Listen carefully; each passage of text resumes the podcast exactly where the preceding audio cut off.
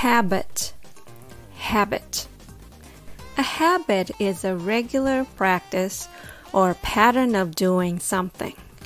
It's a routine that you keep doing over and over, so you get so accustomed to it. How can we have good English habit?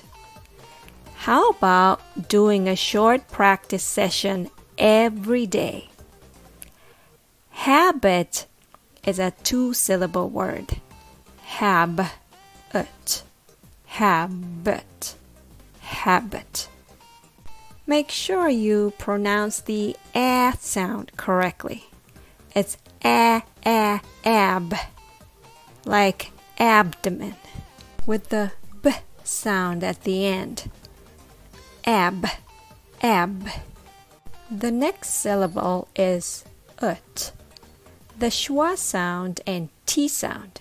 It's uh, t, uh, ut, ut. Uh, Together it's hab, uh, ut, habit, habit.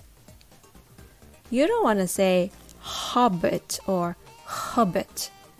They can totally change the meaning and sadly people will have hard time understanding you.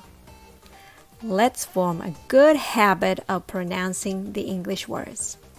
Thanks for listening.